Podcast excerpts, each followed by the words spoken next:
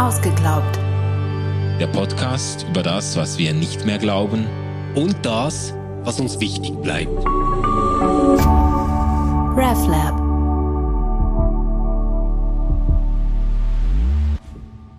Hallo und herzlich willkommen zu Ausgeglaubt. Wir sind immer noch in San Antonio. Ja.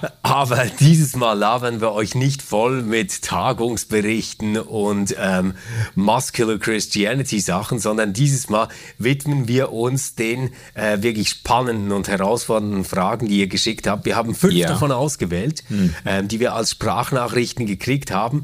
Ähm, sie überschneiden sich zum Teil mit Fragen, die gekommen sind aus einzelnen Mails. Wir versuchen das Ganze so ein bisschen so einzubauen, aber wir haben schon gemerkt, mehr als fünf schaffen wir nicht, sonst wird es eine ganze neue Staffel, die wir da dranhängen müssen. Genau, das könnte uns wirklich noch passieren, ähm, dass, dass wir hier vom Hundertsten ins Tausendsten kommen. Beziehungsweise ähm, die Fragen sind einfach auch sehr gut und substanziell und äh, geben Anlass äh, zum Nachdenken und Diskutieren. Ja, das haben wir ja schon gemerkt. Wir sind ja ein transparenter Podcast. Wir können auch sagen, wir haben heute schon mal aufgenommen. Und zwar ähm, zu der Frage, die jetzt gleich kommen wird von Jay. Ähm, und haben damit eine ganze Stunde gefüllt und dann einfach gemerkt, nein, das kann sich keiner anhören. Eine Stunde labern darüber. Wir, wir können das dem Jay dann noch als Sprachnachricht schicken. Habe ich auch gedacht. Das habe ich auch gedacht. Lieber Jay, Grüße gehen raus. Genau. Äh, Es gibt eine Folge, die ist speziell nur für dich. Nur für dich. Aber wir werden das Ganze jetzt etwas kürzer halten, ähm, damit es auch für euch einigermaßen spannend bleibt. Ja, ja. Und jetzt ähm, äh, spielen wir euch die Frage ab, die Jay uns eingeschickt hat, äh, eingesandt hat. Jetzt einfach noch äh, kurz der Hinweis für alle, die jetzt nicht wissen, von wem wir sprechen. Äh, das ist der sagenumworbene Jakob Friedrichs alias Jay, der ähm, den Podcast Hossa Talk mit betreut und mit äh, Marco Michalzig zusammenführt. Er macht einen anderen Podcast, der heißt Cobains Erben, ähm, den er mit Gofi Müller zusammen macht. Und er ist eigentlich auch Teil von RefLab. Er ist bei uns unter Vertrag für den Podcast Popcorn Culture, den ich und Jana mit Jay zusammen machen und wo wir über Serien äh, von Netflix und Co. sprechen. Also er ist so ein richtiger Podcast-Hase und es ist uns natürlich eine Ehre, dass er zu den regelmäßigen Hörern von Ja, Ausgeglaubt hey, zählt. vielen Dank, Jay. Nicht nur für die Nachricht, sondern auch für die ganzen tollen Sprachnachrichten, die du zwischen den Folgen schickst. Ähm, Ja, stimmt. Manu leitet mir das immer weiter und ich höre es sehr, sehr gerne. Stimmt, also wirklich von Begeisterung bis Kritik ist da immer alles dabei und sehr äh, hilfreich, aufbauend, konstruktiv, lehrreich. Also das ähm, äh, darfst du gerne weiter so halten. Und jetzt, äh, Jay, sei dir das Wort übergeben mit ähm, deiner äh, Frage, die für dich noch offen geblieben ist in unserer Staffel zu den großen Einwänden gegen den Glauben. Hallo Manu, hallo Stefan. Hier ist der Jay von Hossa Talk.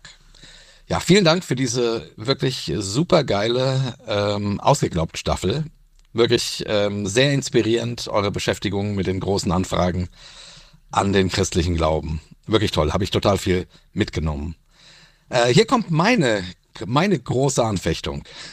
Oder eine der äh, Dinge, die mir es manchmal sehr schwer machen, ähm, zu glauben, dass der christliche Glauben wahr ist. Ähm, ja, ich stelle irritiert fest, dass Christen in der Regel keine besseren Menschen sind als andere. Oftmals sogar das Gegenteil. Also ich äh, kenne viele Christen, die ich die ich richtig ätzend finde. Kleinkariert, borniert, verurteilend, oftmals mh, wirklich, äh, also nicht das, was man sich vorstellt unter einem, ähm, unter einem guten Menschen. Und ja, ich kenne auch sehr beeindruckende äh, christliche Menschen. Ich kenne aber auch sehr beeindruckende atheistische Menschen oder Menschen aus anderen Religionen. Aber insgesamt finde ich Christen als menschliche Gattung nicht, nicht besonders beeindruckend. Irgendwie, und das irritiert mich. Irgendwie, der christliche Glaube lebt ja nun davon, dass man, dass man äh, so ganz hohe Ideale hat, seine Feinde zu lieben, überhaupt die Liebe. Und dann sehe ich, dass Christen eben merkwürdigerweise ja oft so unbarmherzig sind und so wenig dem entsprechen. Na gut, und jetzt kann ich mich darüber aufregen, und das will ich gar nicht. Also es, ist, es geht mir nicht darum, dass ich den, den Zeigefinger erheben will und sagen will, oh, ihr Christen, ihr seid alle doof, sondern meine große Anfechtung ist, oder meine große Anfrage an den christlichen Glauben ist es, wie kann es sein, also wir glauben ja an einen Gott, der einen toten Menschen vom Leben, zum Leben auferweckt hat. Das glauben Christen. Wie kann es sein, dass ein Gott, der das fertigbringen kann, dass der es nicht fertigbringt, aus seinen Gläubigen wenigstens gute, wenn nicht sogar bessere Menschen zu machen? Ja, vielleicht habt ihr Lust darüber nochmal zu reden. Tschüss. Jo, das erinnert doch an dieses äh, bekannte Zitat von Mahatma Gandhi, der gesagt hat, ja, also eigentlich mag ich diesen Christus, aber die Christen sind einfach zum Teil schon ziemlich problematisch. Ja, die müssten quasi, die müssten ihm ähnlicher sein. Ja. Aber lass uns doch vielleicht mal ein bisschen analytisch einsetzen. Ähm, Jay spricht ja von den Christen, er, er hat das Wort Gattung gebraucht. Ich will ihn jetzt gar nicht darauf festnageln, aber er geht ja irgendwie davon aus, dass Christen ähm, so summa summarum irgendwie als eine Gruppe thematisiert werden könnten, ähm, die jetzt entweder äh, bessere oder schlechtere Menschen sind. Ja, oder er hat das sehr plausibel. Also ich finde es er hat es ja sehr biografisch und persönlich formuliert, so von, von Christen her, die er kennt, die er kennengelernt hat, mit denen er vielleicht auch äh, aufgewachsen ist oder wie auch immer. Also er hat äh, von seiner Erfahrung gewissermaßen anekdotische Evidenz ähm, äh, gesagt, ja, er kennt wirklich jetzt äh, jede Menge Christen, von denen er sagen würde, also die, das sind jetzt keine guten Werbeträger für Gott und das hat für ihn, das spielt für ihn zurück auf die Frage nach der Realität Gottes selber. Was soll das denn für ein Gott sein, der es nicht hinkriegt, aus seinem Fußvolk halbwegs anständige Menschen zu machen?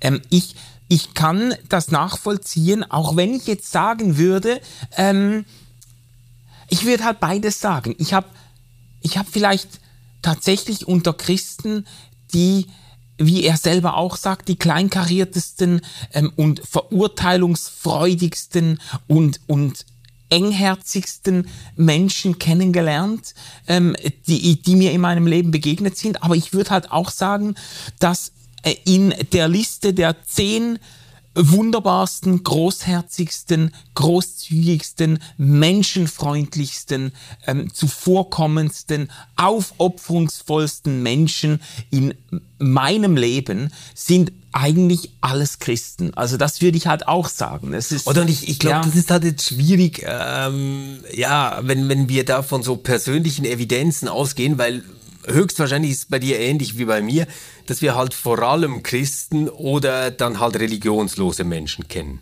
Ja, und ich, also ich, ja. ich habe schon auch ähm, in meinem Bekanntenkreis Juden, ich habe schon auch in meinem Bekanntenkreis Muslime. Ähm, das, das sind ja aber dann alles äh, Bekannte oder Freunde und natürlich mag ich die mal ganz grundsätzlich. Ja. Ich habe jetzt nicht jeden Tag zu tun mit äh, sehr vielen Muslimen oder Hindus oder whatever. Ja, weißt du, wie ich meine? Ähm, ja, aber die spannende Frage ist ja eigentlich, ähm, warum wird so durchs Band gesehen ähm, Gott, ähm, an den die Christen glauben, im Leben der Gläubigen nicht irgendwie deutlicher spürbar? Warum ja, drückt genau. er sich nicht deutlicher durch? Warum lässt er zu, dass er so wenig sichtbar wird im Leben der Menschen? Ja, und ich finde, ich finde, das ist eine legitime Frage, die wir wenigstens gestreift haben in dieser Folge, die wir über die Kirche gemacht haben, wo wir ja über die Kriminalgeschichte des Christentums ja. gesprochen haben. Und ich bin mir nicht mehr ganz sicher, ob wir da auch schon über diesen Satz gesprochen haben, ähm, äh, den man, ich glaube, wir haben das da zur Sprache gebracht, dass man dann sagt, ja, du musst eben nicht auf die Christen schauen, sondern auf Ja, ja. Christus Ja, und so. Ähm, und, und, und das ist ein, das ist ein Trick, der eben wirklich meiner Meinung nach nicht aufgeht, weil ich in meinem Verständnis des christlichen Glaubens eben tatsächlich sagen würde, der Glaube, das Evangelium, das Christentum, wie es auch bei Jesus in der Bergpredigt und andernorts irgendwo äh, initiiert wird oder äh, gezeichnet wird, hat den Anspruch, Menschen so zu transformieren, dass sich tatsächlich in ihrem Leben etwas sichtbar zum Guten hin verändert. Nie, nicht so, äh, nicht einfach so im Sinne von Self-Enhancement und Self-Improvement in einem, in, zumindest nicht in einem egomanischen Sinne, sondern dass sich etwas verändert auf andere Menschen hin, auf die Menschenliebe Gottes hin. So, das. Ja. Und, und wenn, wenn, wenn das jetzt völlig unter den Tisch fällt oder wenn man das Gefühl hat, das Gegenteil ist der Fall. Ausgerechnet die frommsten Leute, die die Hände am höchsten hochheben im Gottesdienst, zeigen sich als unglaublich verurteilungsfreudig und als, als sogar missgünstig und so, dann ist das eine Anfechtung für den Glauben. Das kann ich Ja, nachvollziehen. also ich, ich würde jetzt sagen, was, was mir in Jays Aufzählung fehlt, was ich äh, bei Christen immer wieder erlebt habe, besonders wirklich bei sehr streng gläubigen Christen, die ganz genau wissen, wie es ist, ähm, ist so diese Scheinheiligkeit. ja. Also so dieses äh, Christentum, diese christlichen Werte vor sich hertragen, aber dann außereheliche Affären pflegen, die man vorher lautstark verurteilt. Weißt du, so ähm, diese Sache gehört für mich da auch noch dazu. Was, was ich ähm, so kenne als apologetische Antwort jetzt auf diese Anfrage und die finde ich ganz schrecklich, ist so diese Idee zu sagen, ja, ja, ähm, der Peter ist wirklich äh, kein guter Werbeträger für den christlichen Glauben, aber stell dir mal vor, wie der ohne christlichen Glauben wäre. Das ist ja, so, so eine äh, bekannte Strategie ähm, und von der halte ich halt gar nichts.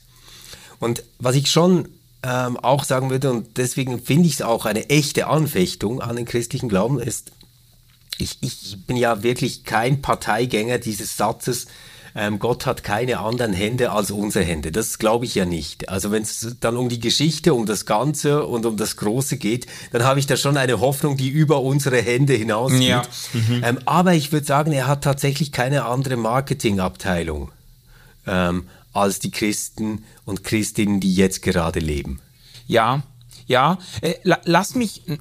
Lass mich nochmal auf den Satz zurückkommen, den du jetzt kurz abgeschossen hast, so quasi, ja, der Peter, der ist zwar schwierig, aber ohne den Glauben wäre das noch das größere Arschloch. Das, also, das kann ja tatsächlich sein. Also es, es, äh, da, man weiß ja, man, natürlich muss man irgendwo den, den Punkt berücksichtigen, an dem jemand irgendwie äh, angefangen hat zu glauben oder, äh, oder den Weg, den jemand gemacht hat und so. Äh, das ist ja alles äh, legitim. Aber äh, die, die richtige Anfechtung entsteht natürlich dort, wo man den Verdacht gewinnt, dass, dass der Peter wegen dem Glauben aufgrund seines Glaubens ähm, äh, sich so negativ entwickelt oder dort, weißt du, dort oder ich sag mal, vielleicht ist Glaube nicht der richtige, äh, ähm, das richtige Wort dafür. Vielleicht müsste man sagen äh, seiner äh, äh, Kirchenzugehörigkeit oder seiner Gemeinschaft, in der er ist. Es gibt,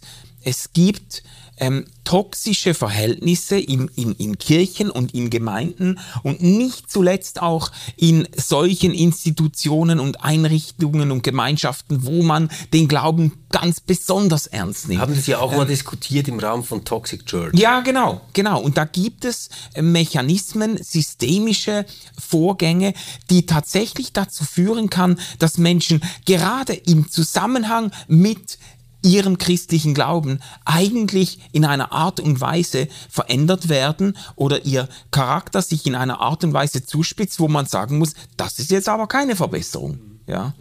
Ja, und dann gibt's ja aus äh, jetzt eher so evangelikalem Lager ja auch immer diese Idee ähm, zu sagen, na ja, hey, im Christentum geht's gar nicht darum, gute Menschen zu machen, sondern es geht darum, schlechte Menschen in den Himmel zu bekommen. Das ist ja auch so äh, eine berühmte Idee. Ähm, was, was, was hältst du von dieser Idee? ja, ich würde halt sagen, äh, das ist natürlich schon ein verkürztes äh, Verständnis dessen, äh, was irgendwie die christliche Botschaft oder äh, ganz fromm gesagt das Evangelium mit Menschen machen soll. Also dieses, dieses irgendwie Eintrittskarten-Christentum, wo man das Gefühl hat, jetzt äh, irgendwie Hauptsache ist, äh, dass wir die Leute vom, äh, vom falschen Team ins richtige Team holen oder so. Es ist doch mit, mit dem, Glauben, deshalb hat ja Jesus auch immer wieder von, von Nachfolge gesprochen. Es ist doch, es geht doch um einen Prozess, um einen, eine Lernbewegung, um, um eine, von mir aus auch eine Befreiungsbewegung, die in Gang gesetzt Ja, wird genau, und genau. die, die irgendetwas, etwas im Menschen drin auch auslöst und nicht nur, weil das wäre ja dann sogar eine, eine Anlage, um, um äh, sogar Heuchelei oder ganz, oder ganz problematische Entwicklungen zu rechtfertigen, wenn man sagt, ja jetzt, ich, ich habe mein Bekehrungsgebet gesprochen oder äh, das gibt's ja auch in katholischen reformiert, ich bin getauft worden, ich habe die Taufurkunde in meinem, äh, in meinem Stübchen aufgehängt, jetzt kann mir nichts mehr passieren. Ich habe das Jesus Friendship ja, Ticket. Ich genau. komme in die nächste Runde. Ja, aber Manu, das ist doch letztendlich eine Idee, die wirklich weit verbreitet ist. Also dieses pietistische Formular quasi. Ja. Ähm, I was lost, but now I'm found. I Ja. was blind, but now I see. Ähm, so diese Idee zu sagen, na ja, eigentlich äh, war ich ein verlorener Sünder ähm, auf Abwägen. Ähm, alles äh, in meinem Leben war schlecht. Dann kommt die Bekehrung und ab da, ab da bin ich ein Christenmensch. Ähm, und, und alles ist gut.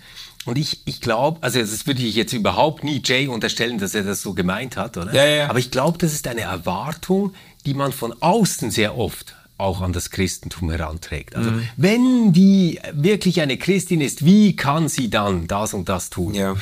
Ähm, für, für mich ist das ähm, auch deswegen eine große Herausforderung, weil so in diesen Endzeitreden ähm, von, von Jesus ähm, bringt er das ja ins Spiel, dass er sagt, ja, also wer wird denn ähm, äh, zum künftigen Reich Gottes gehören? Und er wird da die Schafe und die Böcke trennen, ist Ja, dieses ja. Und ähm, die trennt er so, dass er sagt, ihr habt mich nicht besucht, als ich im Gefängnis war, ihr habt mir keine Kleider gegeben, als ich nackt war, ihr habt mir nicht zu essen gegeben, als ich hungrig war, oder etc. Ja, ja, ja. Und die kommen auf die eine Seite. Und, und die anderen, ähm, die haben ihn halt besucht, als er im Gefängnis war, haben ihm zu essen gegeben, als er Hunger hatte, etc. Und, und die, die ganze, das ganze Beispiel lebt ja davon, dass diejenigen, über die das gesagt wird, nicht verstehen, warum es über sie gesagt wird. Ja, also be äh, beide Seiten Wann sind warst du denn im Gefängnis? Wir haben dich überhaupt nicht im Gefängnis gesehen. Wir, wir Ja. wussten nicht, dass du im Gefängnis bist. Und die anderen sagen, wann haben wir dich besucht im Gefängnis? Oder Äh, nicht warst doch gar nicht ja. da. Ja, ja, genau. Ähm, und und ich, ich glaube, das, das, was da drin steckt, ist eigentlich der Kern einer universalistischen Moral.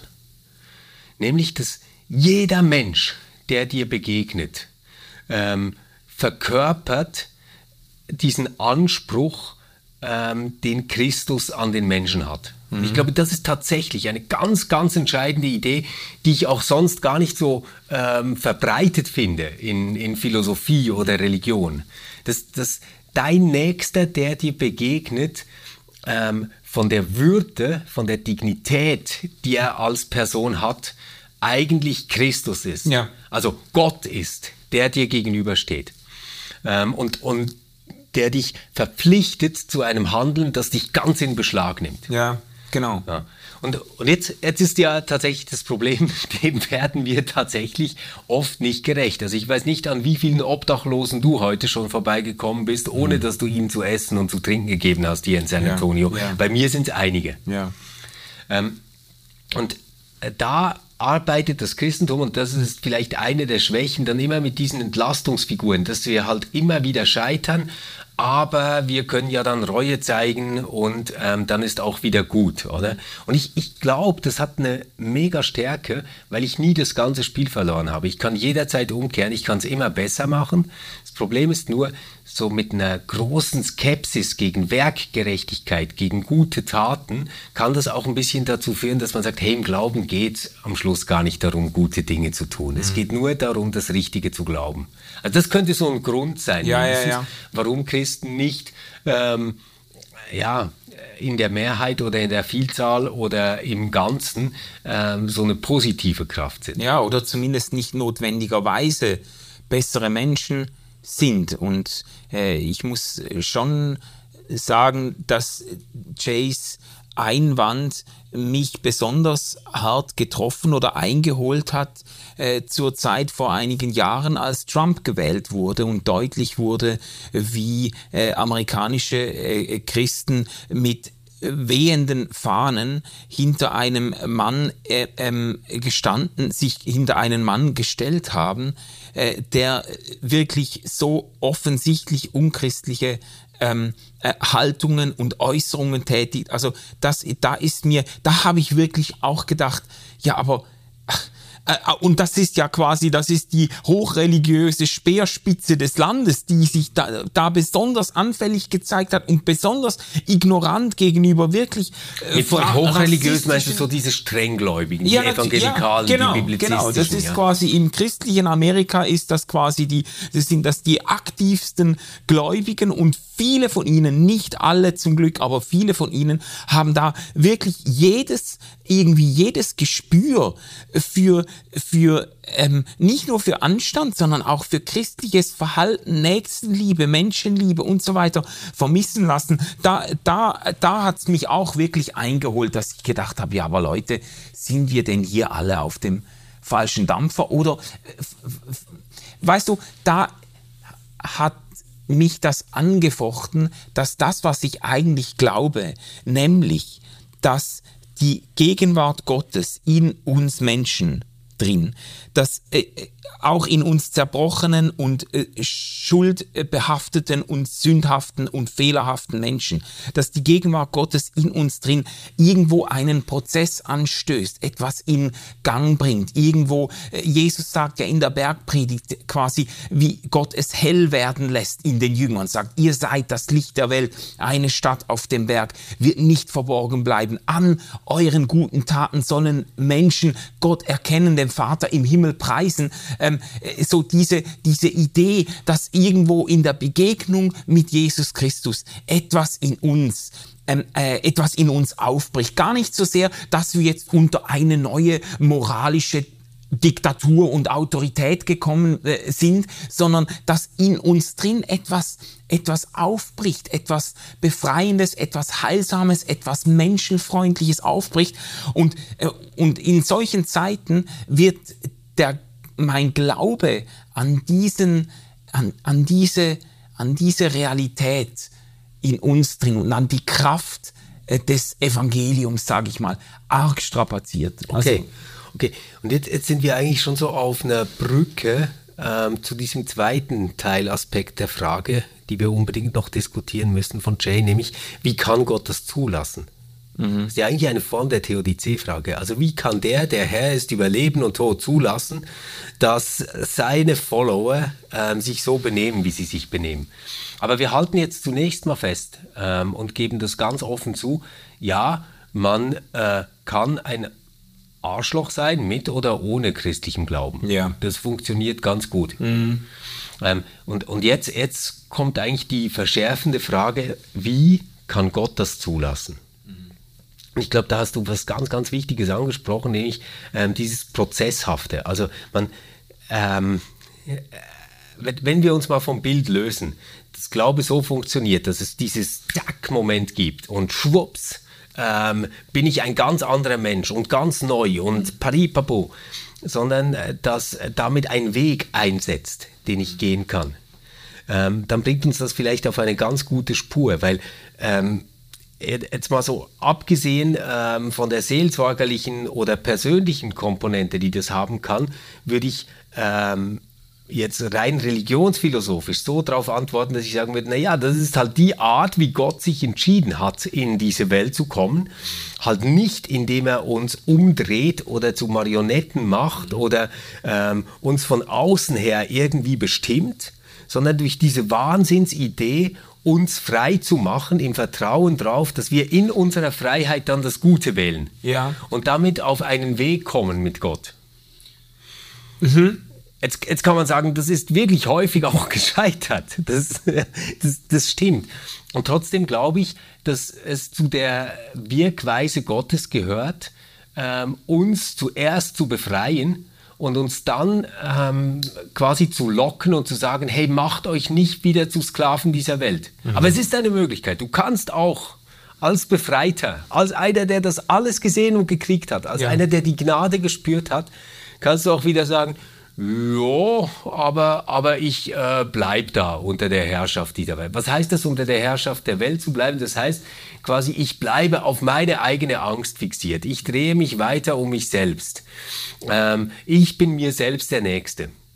Und natürlich kannst du all das auch machen, nachdem du Gnade erfahren hast. Ja. Da bin ich völlig überzeugt. Sonst wäre es keine Gnade. Ja, und ich, ich äh, lass mich daran anschließen, weil, weil ich glaube, es wird besonders brisant. Ich habe das schon vorhin schon angedeutet und ich glaube, es wird dann besonders brisant, wenn diese Angst, auf die man dann wieder zurückfällt, wenn diese Angst ähm, nicht nur von der Religion oder vom Glauben nicht nur nicht überwunden wird, sondern wenn diese Angst sogar verstärkt wird ja, durch den Glauben. also wenn, wenn, es wird da besonders brisant, wenn religiöse Systeme, religiöse Gemeinschaften sich in einer Art und Weise aufstellen, äh, theologisch positionieren, praktisch ähm, äh, äh formieren in einer Art und Weise, die aus ihren Gläubigen gerade Menschen macht, die in besonderer Weise ja. von Angst geplagt ja. sind, in besonderer Weise irgendwo auf sich selbst zurückgeworfen werden, die in besonderer Weise in diesen moralisierenden und verurteilenden Kategorien denken, so dass man tatsächlich dann, je nachdem, wenn man in einer solchen Gemeinschaft oder in der Nähe einer solchen Gemeinschaft lebt, ähm, auf die Idee kommen kann, also wenn du Leute kennenlernen willst, die richtig großherzig und äh, und großzügig sind, dann musst du, dann musst du ähm, Leute suchen, die nicht zu dieser Glaubensgemeinschaft ja. gehören. Weißt du, da, da spitzt sich das in besonderer Weise zu. Und ich glaube, je nach äh, Erfahrungshintergrund und Biografie von Menschen ähm, kann es da sogar gesund sein, sich von einer bestimmten Art des Christentums und der äh, religiösen Gemeinschaft auch mal wenigstens vorübergehend zu verabschieden. Ja, natürlich. Ja. Und ich, ich, ich glaube, es, es gibt da ein ähm, sehr gutes Kriterium, wann Christentum äh, wirklich schädlich und zersetzend wird. Ja. Und ich glaube, jede Form von Christentum, die davon ausgeht, dass die Welt ein Ort ist, in dem ein Kampf von Gut gegen Böse ausgetragen wird und sich auf der guten Seite weiß, die ist immer gefährlich, weil die wird Grenzen bauen, die wird sich abschotten, die wird kleinkariert. Die wird ganz genau hinschauen, ob du echt auch auf der richtigen Seite stehst mhm. oder nicht.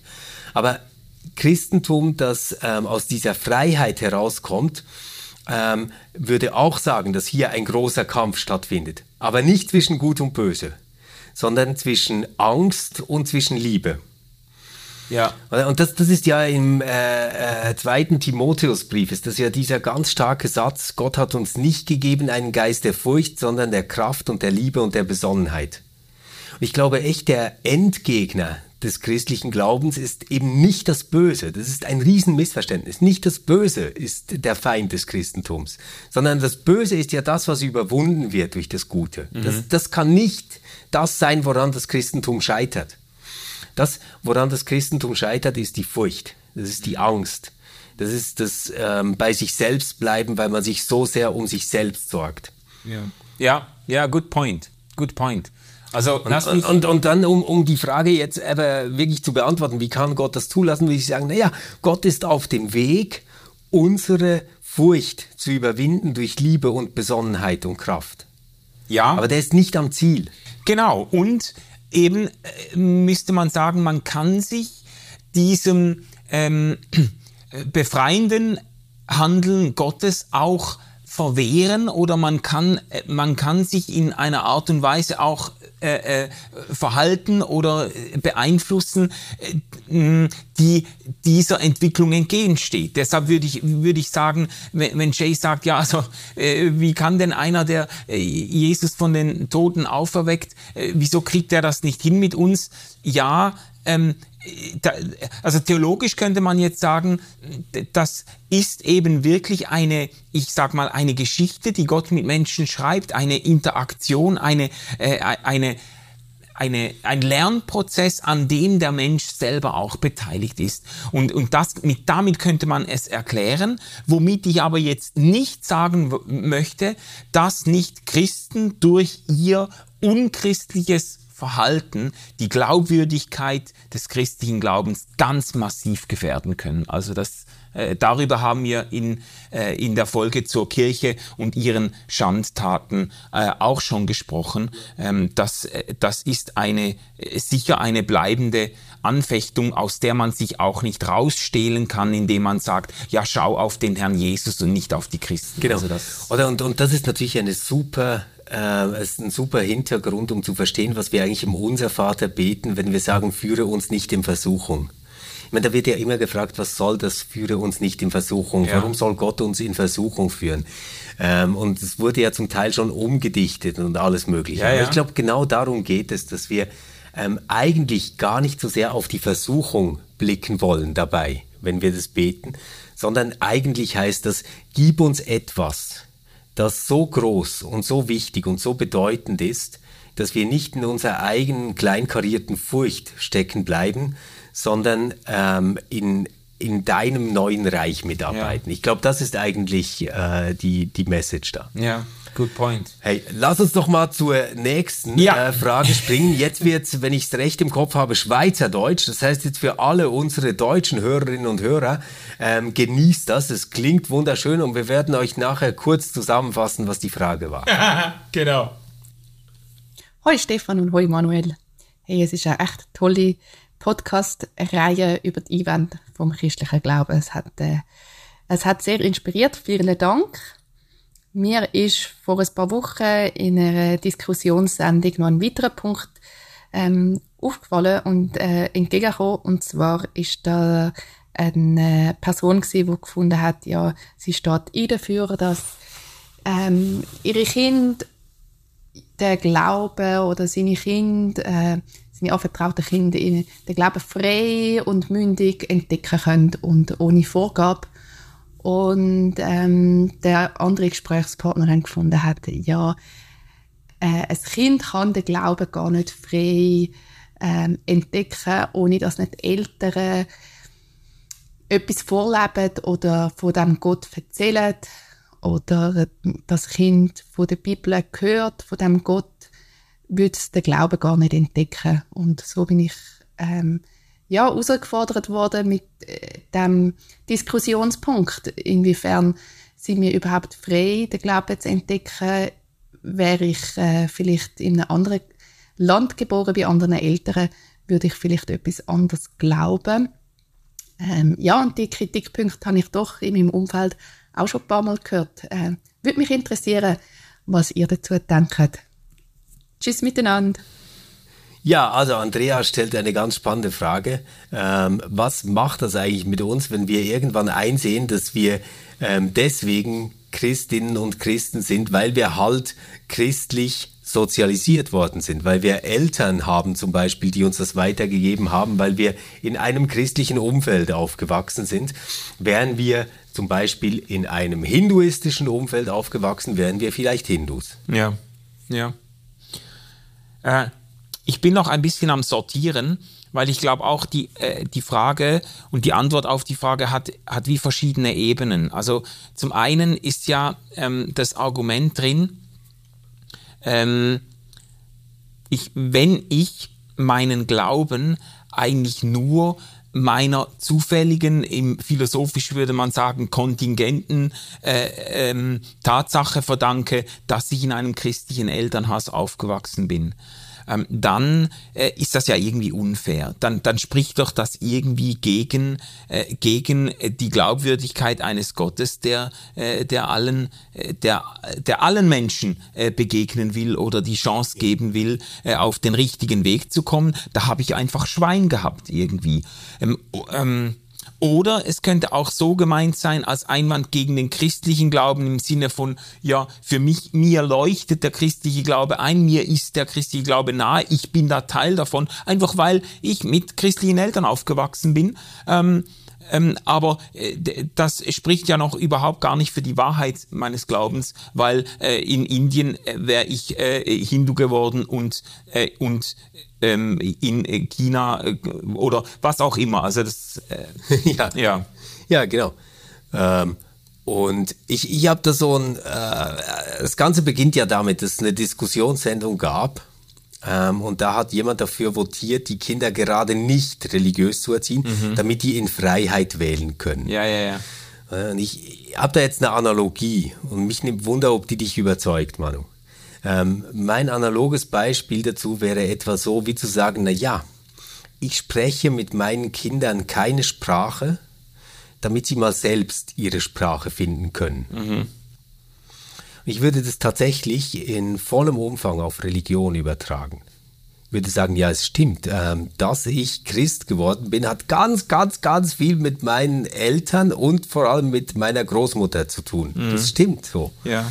Ähm, da wurde ich quasi religiös sozialisiert. Und dass ich Deutsch spreche, hat auch ganz viel mit meinen Eltern und meinem Umfeld zu tun. Ja. Ähm, das, da wurde ich sprachlich sozialisiert. Und ähm, jetzt nimmt das aber mir nicht die Möglichkeit, das, das wäre jetzt meine These, es nimmt ja. mir nicht die Möglichkeit, auf Deutsch wahre Sätze zu sagen. Ja. Also natürlich ähm, wäre ich in China geboren, würde ich vielleicht Mandarin sprechen mhm. und würde auf Mandarin wahre Sätze sagen. Und auch falsche Sätze sagen. Mhm. Jetzt, jetzt habe ich das halt auf Deutsch gelernt. Und ich selbst sehe ähm, Religion als etwas wie Sprachen an. Mhm. Ähm, trotzdem, auch wenn ich jetzt auf Deutsch meinen Satz spreche, ähm, könnte dann ein Chinese fragen, naja, aber ist das wirklich ein guter Satz? Also stimmen deine Voraussetzungen? Ist das wirklich wahr, was du sagst? Und genau gleich, glaube ich, geht es auch mit religiösen Sätzen. Mhm. Wir, wir müssen uns halt dann übersetzen, was wir meinen damit. Wir, wir, wir haben die Schwierigkeit zu erklären, ähm, was das, was uns jetzt noch nicht ganz vertraut ist, eigentlich meint, was, was das eigentlich sagen will. Mhm. Und ich würde sogar noch weitergehen und sagen, naja, die verschiedenen Religionen und Weltbilder und Ideologien, die bringen vielleicht alle einen Ausschnitt ähm, mit ähm, von diesem ganzen großen Teppich, den wir als Menschheit zusammenspinnen, von dem, was wir wissen können. Es funktioniert natürlich nur, wenn ich davon ausgehe, dass das Christentum nicht einen, ja, äh, wie, wie soll ich sagen, einen Wahrheitsanspruch hat, in dem Sinne, dass er so exklusiv ist, dass alle anderen per se daneben liegen. Also dass es wahre Sätze nur im Christentum gibt. Ah, ah ja, gut. Ja, äh, jetzt, jetzt habe ich mich und, schon gefreut, da, da, dir widersprechen zu können. Aber, und, äh, und da, ja. da, würde würd ich halt sagen, naja, genauso wie es wahre Sätze auf Deutsch, Französisch und Chinesisch gibt, gibt es auch wahre religiöse Einsichten, Motive und Gefühle im Islam, im Hinduismus, ähm, im Taoismus und im Christentum. Ja, also so, äh, so würde ich das auch unterschreiben können. Ähm, ähm, ich, ich, ähm, ich würde auf jeden Fall sagen, dass natürlich in jeder religiösen Tradition und auf jedem äh, äh, spirituellen Hintergrund Menschen auch Erfahrungen machen können, äh, in Berührung kommen können mit mit Gott und mit dem Gott, an den ich im Namen des Christentums auch glaube. Also das ist, äh, ähm, äh, das ist für mich nicht, äh, weil ich glaube, dass das Christentum wahr ist, muss ich nicht muss ich nicht gleichzeitig glauben, dass alle anderen Religionen überall falsch liegen. Das, genau. das, das würde ich schon auch äh, unterschreiben. Ich, ich würde sogar ähm, davon ausgehen, dass ich, genau wie ich auch englische Bücher lesen will, weil da vielleicht kluge Sachen drinstehen, ähm, ich vielleicht auch was lernen kann, ähm, wenn ich äh, den Menschen einer anderen Religion zuhöre. Mhm. Ja, genau. Ich habe ich hab noch ein bisschen äh, gestockt bei deinem bei deinem Beispiel, dass vorgeschlagen wurde, Kindern eben Kindern nicht in einer bestimmten religiösen Tradition aufzuziehen, um ihnen die Freiheit zu lassen. Es hat mich erinnert an eine äh, Begegnung an der als wir äh, quasi, als unsere Kinder in die Primarschule gekommen sind, gab es so eine, einen Informationsabend und dann hat dann ein Religionslehrer oder eine Religionslehrerin hat dann von ihrer Arbeit erzählt und das ein bisschen vorgestellt. Und dann haben äh, eifrige Eltern aufgestreckt und, und eine hat gefragt, ähm, äh, ein Elternteil, ob dann auch wirklich alle Religionen neutral vorgestellt würden, weil sie nämlich wollen, dass ihr Kind die völlige Freiheit hat, sich unter diesen religiösen Traditionen eine auszuwählen und sich für eine bestimmte zu entscheiden, ohne schon quasi vorbelastet oder vorgespurt zu werden in eine bestimmte Richtung. Und ich habe dann für mich gedacht, ja, ähm, viel Erfolg damit. Also das ist ja eine heillose Überforderung, die Vorstellung, dass man Siebenjährige mit dem Speck, äh, äh, abgesehen davon, dass man das sowieso nie erschöpfend tun werden kann, äh, wir können, aber dass man Siebenjährige mit dem Spektrum von Religionen vertraut macht und dann dem äh, Kind den Ball zuspielt und sagt, jetzt kannst du dich entscheiden, welchem Gott du folgen möchtest oder so. Ich, ich halte das für wesentlich natürlicher und gesunder, äh, Kinder in der äh, religiösen Tradition aufzuziehen, in der man selbst beheimatet ist und sie aber natürlich in einer Art und Weise auf den Weg zu schick schicken, die ihnen, die ihnen auch die Freiheit gibt, sich selbst ihren eigenen Glauben zu finden und den eigenen spirituellen Ausdruck zu finden. Also das, äh, für mich schließt sich das nicht aus, sofern man jetzt nicht Teil einer rigorosen äh, manipulativen Sekte ist, die quasi, äh, die quasi Kinder, äh, ähm, Kindern gar keine, gar nicht zu mündigen, äh, mündigen Teilhabern des Glaubens erzieht, sondern zu, zu ähm, willfährigen äh, Marionetten der und, und, und, genau da würde ja. ich auch das Sprachbeispiel wieder ziehen. Also wenn das einfach eine Sprache der Gewalt ist, die du lernst und mitbekommst, mhm. dann wird die dich nicht weit bringen. Die wird dich kaputt machen.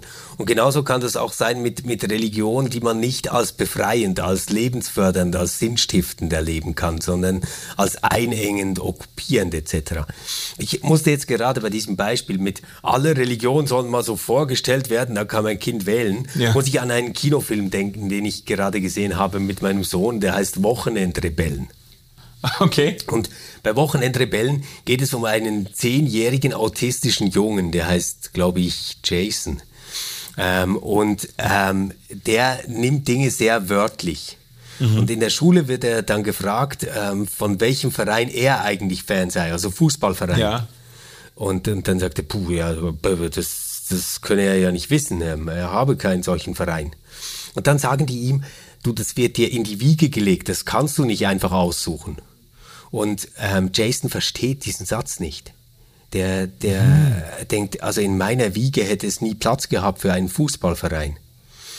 Und das, was er nachher tun will, ist, er will sich alle Vereine anschauen, um dann zu entscheiden, von welchem Verein er Fußballfan oh, wird. Ja. Das ist wirklich eine ganz rührende Geschichte. Also man muss den Film unbedingt sehen, Wochenende Ben. Aber worum es mir geht, ist, das hat ja was ähm, wirklich Bewegendes in diesem Film, was da passiert. Mhm. Aber wir wissen ja alle, dass das eigentlich ein Zerrbild des Fußballfans sein ist was da präsentiert wird. Ja, ja, ja. Oder? Weil du wirst nicht Fußballfan ohne die Begeisterung anderer zu spüren, mit denen du ein mhm. Spiel besuchst. Ja. Und genau so kannst du nichts über Religion lernen. Da bin ich wirklich 100% überzeugt. Du kannst nichts über Religion lernen, ohne dass deine Lehrerin oder dein Lehrer, wer immer das ist, mhm. irgendwo auch von dieser Religion angegangen ist. Es gibt ja. keine Neutralität ja. gegenüber Religion. Es gibt Respekt gegenüber anderen Religionen und ja. anderen Weltbildern. Und man kann ganz viele Fakten lernen über solche Religionen, aber man wird nichts Religiöses lernen dabei. Ja. Ja. Also deswegen, wenn diese Mutter dieses Anliegen wirklich hat, dann, dann wäre das Beste, was sie tun könnte für ihr Kind, wäre es mit einem Imam, mit einem Rabbi, mit einer Pfarrerin etc. Äh, sprechen zu lassen, aber dann auch wirklich zulassen, dass die zeigen können, was sie begeistert an dieser Religion. Mhm. Ja, also jetzt, du meinst das jetzt im Kontrast zu einer Natur neutra scheinbar neutralen, objektiven, distanzierten Vermittlung von religiösen Inhalten. Dass man quasi Ja, und- sagt, und- man, man, man, man, man muss eigentlich Menschen begegnen, die von ihrer jeweiligen äh, Religion auch in einem guten Sinne eingenommen sind. Genau, genau. Mhm. Ja. Oder weil, weil ich, ich würde nämlich sagen, das Distanzierte, rein beschreibende und Neutrale, das ist aus der Perspektive der Religionen heraus überhaupt nicht neutral, sondern es ist eigentlich antireligiös, weil es kommt nichts Religiöses dabei Ja, rüber. ja. Ja, natürlich.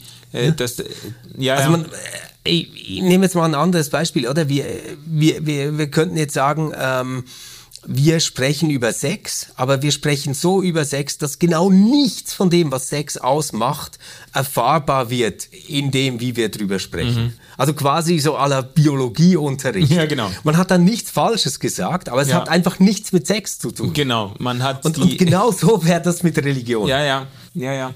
Good point. Auch wenn ich nach wie vor sagen würde, ich halte es nicht für nötig oder geboten, im Namen religiöser Freiheit seine Kinder, seine Kinder in jede glaubens- und religiöse Gemeinschaft äh, hineinzuschleppen und mit, mit, äh, mit Imamen und äh, jüdischen Rabbinern und so weiter vertraut zu machen. Ich finde es nicht falsch, wenn sie solchen Menschen begegnen und das wird ja das Leben auch äh, mit sich bringen äh, in einer multireligiösen Gesellschaft sowieso. Da wird man, wird man in der Schule auf Menschen treffen, die, äh, die ähm, islamischen Glaubens sind und so weiter. Das ist ja unumgänglich und das ist ja auch gut und gesund, aber ich finde es nach wie vor völlig legitim zu sagen, als Christ, ähm, wir erziehen unsere, Christ, unsere Kinder im Sinne des christlichen Glaubens, weil ich ja auch überzeugt bin, dass der christliche Glaube etwas äh, Positives in äh, den Kindern weckt und auch eine Freiheit weckt, auch ein Mut, sich selbst zu finden und nicht die Kinder in einer unguten Weise in irgendeiner religiösen Tradition einschließt, aus der sie dann nie mehr rausfinden oder so, weißt du? Ja, genau. Und Das- des- deswegen würde ich ja auch sagen, also ich, ich kann mir schwer einen christlich engagierten Glauben denken, der sich nicht dafür interessiert, was Juden in einer Synagoge tun Ja. und was sie glauben. Oder Ja, ja. nicht dafür interessiert, ähm, was Muslime glauben und wie sie feiern. Ja, ja. Also das ist, oder? Aber, aber man hat eine Primärsprache, in der man sozialisiert wird. Exakt. Und in der diese Fragen überhaupt stellbar werden.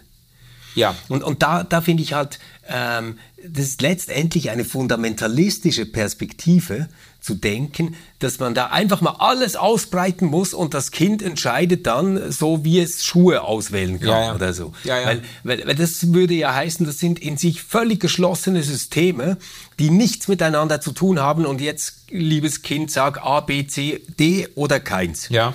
Und da ich Und glaube, es wird immer keins sagen, Ja. weil die Frage ist so gestellt, dass nichts davon attraktiv sein kann, was ja, du ihm und präsentierst. es, es funktioniert so einfach nicht. Es ist eine heillose Überforderung und gleichzeitig eine äh, Karikatur von Religion. Ich würde sogar behaupten, dass ich als Christ besser verstehe, was ein Muslim, was der Glaube eines muslimischen Menschen ausmacht, als jemand, der sich alle Religionen vom Leibe hält und quasi versucht, eine Äquidistanz zu allen Religionen einzuhalten, weil ich weiß, was es bedeutet, im christlichen Sinne von einem Glauben, von einem Gott angetan, angegangen zu sein, eingenommen zu sein, was es heißt, äh, berührende religiöse Erfahrungen zu machen. Genau. Und wenn ich mit meinem äh, Freund, äh, muslimischen Freund spreche, mit dem ich seit, äh, seit Jahren unterwegs bin und er mir erzählt, was er in einem, äh, in einem muslimischen Gottesdienst erlebt hat, dann das ist mir natürlich einerseits völlig fremd und andererseits kann, ist das für mich anschlussfähiger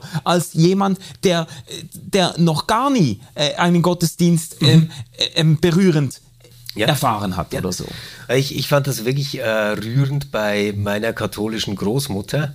Ähm, die hat so gegen, ja, gegen Ende ihres Lebens, hat sie mir mal erzählt, ähm, eigentlich seien die Muslime ihr schon sehr nah. ähm, weil äh, ja, sie habe irgendwie begriffen, die beten ja fünfmal am Tag. Ja. Und also Menschen, die beten, das, das können sie wirklich gut verstehen. Und das ist etwas, woran ich Ja. immer wieder denken muss. Ja. Weil das ist ja eine Erfahrung, die uns mit ganz, ganz vielen religiösen Menschen verbindet, das Ja. Gebet. Und natürlich sind es dann äh, teilweise andere Worte und andere Formen, die wir gelernt haben. Aber wir teilen die Erfahrung des Betens. Ja, ja. Und das ist viel, viel wichtiger als der Name, der da gesagt wird oder die Bilder, die aufgerufen werden. Diese Praxis des Gebets, ähm, das ist etwas, ähm, was, was über alle Differenzen und Grenzen hinweg verbindet, würde ich schon sagen. Ja. Aber hast du das Gefühl, dass äh, die Frage, die Andrea gestellt hat, ähm, auch ein Stück weit daran hängt oder darauf zielt zu sagen, es kann doch nicht sein, wenn man den Glauben, den christlichen Glauben als etwas ganz Entscheidendes, etwas quasi auf Leben und Tod versteht, dann kann es doch nicht sein, dass ausgerechnet dieser Glaube letztlich an völlig zufälligen Faktoren hängt und, äh, und äh, eigentlich vom Glück abhängig ist, in einem christlichen Land oder einer christlichen Familie aufgewachsen zu sein. Ähm, weißt du, dieses, dieses einerseits äh, geht es um etwas, was, was quasi von letzter Bedeutung ist und andererseits ist mir dieses äh, von letzter Bedeutung seiende äh, einfach nur begegnet, weil ich jetzt gerade in, der, in die richtige Familie hineingeboren wurde. Da, da macht sich doch ein Stück auch die Anfechtung fest, oder? Ja, also das ist, glaube ich, ganz entscheidend. Nur, ähm, also ich, ich würde halt sagen, man muss dann ganz genau fragen, was davon hat letzte Bedeutung. Oder ich- das ist jetzt ein sehr Bild, das würde ich jetzt an der gar nicht unterstellen. Ähm, aber wenn man natürlich sagt, nur die Christinnen und Christen werden gerettet und haben ein ewiges Leben. Ja. Da müsste man sagen, das ist jetzt so ein klassischer Fall von Verteilungsungerechtigkeit, die da Ja, passiert ist, ja. oder? Ja. Ja, die aber ein Stück weit äh, nicht nicht nur, aber ein Stück weit auch Motor von ganz vielen Missionsbewegungen war, natürlich war oder Genau. Bemühungen war. Und, und nicht alles davon ist auch wirklich gut herausgekommen. Nicht alles, ja. Ja. So, und wenn, wenn man jetzt aber sagt, nein, das Entscheidende für mich als Christ ist, dass ich schon jetzt eine Hoffnung habe für alle Menschen. Für die Idioten, die sich nur um sich selbst drehen, für die Opfer von Gewalt, für Menschen, die in Kriegsgebieten aufwachsen müssen, etc., dann, äh, dann habe ich halt ein anderes Verständnis, weil meine Hoffnung ist ja dann universal, die gilt ja allen. Ja. Und das, was dann meine Aufgabe ist, aus meiner Religion heraus, ist, diese Hoffnung in die Welt zu bringen, sie auszustrahlen und davon zu sprechen. Ja. Und andere haben vielleicht in ihrer Religion eine andere Aufgabe. Also ich, ich stelle mir das halt wirklich vor wie eine Aufgabenteilung, die wir als Menschheit haben. Ja. Und vielleicht, oder wenn, wenn ich mir so die Bilder anschaue äh, im Neuen Testament, ja, dann sind die Christinnen und Christen eigentlich immer so etwas, was man besser in Microdosis nimmt. Also das Salz der Erde, ja. Das ist nicht etwas, was du in äh, zu großer Menge haben willst. Ja. ähm, oder äh, diese Idee, dass aus einem Senfkorn dann Gottes Reich kommt, das ist nicht etwas Gigantisches, äh, was da eingepflanzt werden soll. Ähm, das Licht, das unter einen Scheffel passen würde, das ist nicht riesig. Vielleicht braucht es nicht allzu viele davon, um Gottes Reich in die Welt zu bringen. Ja. Aber die, Hoffnung, aber die Hoffnung, die ich als Christ habe, die gilt natürlich für alle Menschen. Also ich würde niemals ähm, sagen, naja, Pech gehabt, ja, falsche Partei, ähm, jetzt, jetzt bist du halt Muslim, dann, dann klappt das nicht. Ja, also ich, Ja. mhm.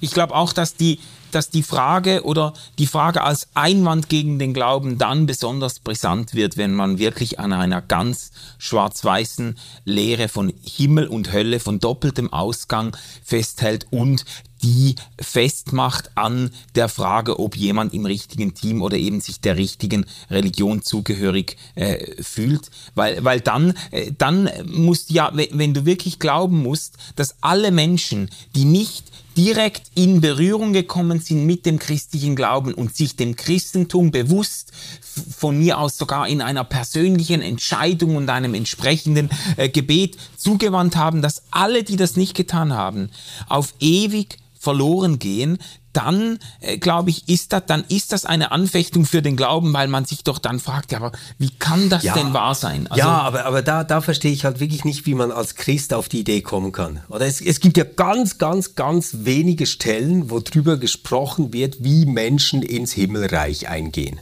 In der Bibel. Gibt es wirklich ganz, ganz wenige. Ähm, die, äh, die ganz bekannte Stelle ist ja dieses Gespräch mit dem reichen Jüngling. Und der reiche Jüngling fragt ja, ähm, Meister, was muss ich tun, um in das äh, Reich des Himmels einzugehen? Ja. Und dann sagt der Jesus, ja, ähm, also halte die Gebote. Das ist die Antwort, halte die Gebote. Die Gebote sind jetzt nicht wahnsinnig kompliziert. Oder? Das ist so was, wo man sagen könnte, naja, das ist ein guter Grundstock für so eine universalistische Moral. Also äh, dazu findest du in jeder Weltreligion ganz, ganz viel motivationale Kraft, tolle Bilder, um diese Gebote zu halten. Also ich glaube nicht, dass man Christ sein muss, um in den Himmel zu kommen, wenn man das nehmen will. Ähm, er wird dann noch, äh, der, der reiche Jüngling fragt er dann weiter, ja, aber was kann ich darüber hinaus tun? Und dann erst kommt, ja, hey, lass alles los, was du hast und folge mir nach. Das, das schafft er ja dann nicht, das schafft er ja dann nicht. Aber, aber die Idee ist ja nie ähm, gewesen, dass nur die äh, Jesus-Follower-Gruppe ein Exklusivticket kriegt für den Himmel.